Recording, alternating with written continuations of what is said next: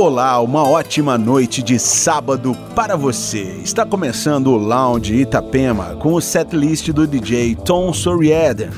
Entre os destaques do programa desta noite, Why Change the World, o novo trabalho do produtor alemão Satan Jackets, em parceria com Small Black, e o set exclusivo do DJ e produtor Júlio Torres, um dos integrantes do projeto Marcel. Aumente o som, o lounge Itapema está no ar. I must have been on a roll, kept on losing control. Oh, but the night is not meant to make sense out of it all. Oh, but it's taking its toll, shakes the body and soul. And my two arms don't reach far enough to embrace it all. Must have gone through a phase, must have been in a daze. Can't get away, cannot turn the page. I'm right in a cage. I must be under a spell, as far as I can tell. I'm in a trance, you stand no chance, so I know damn well.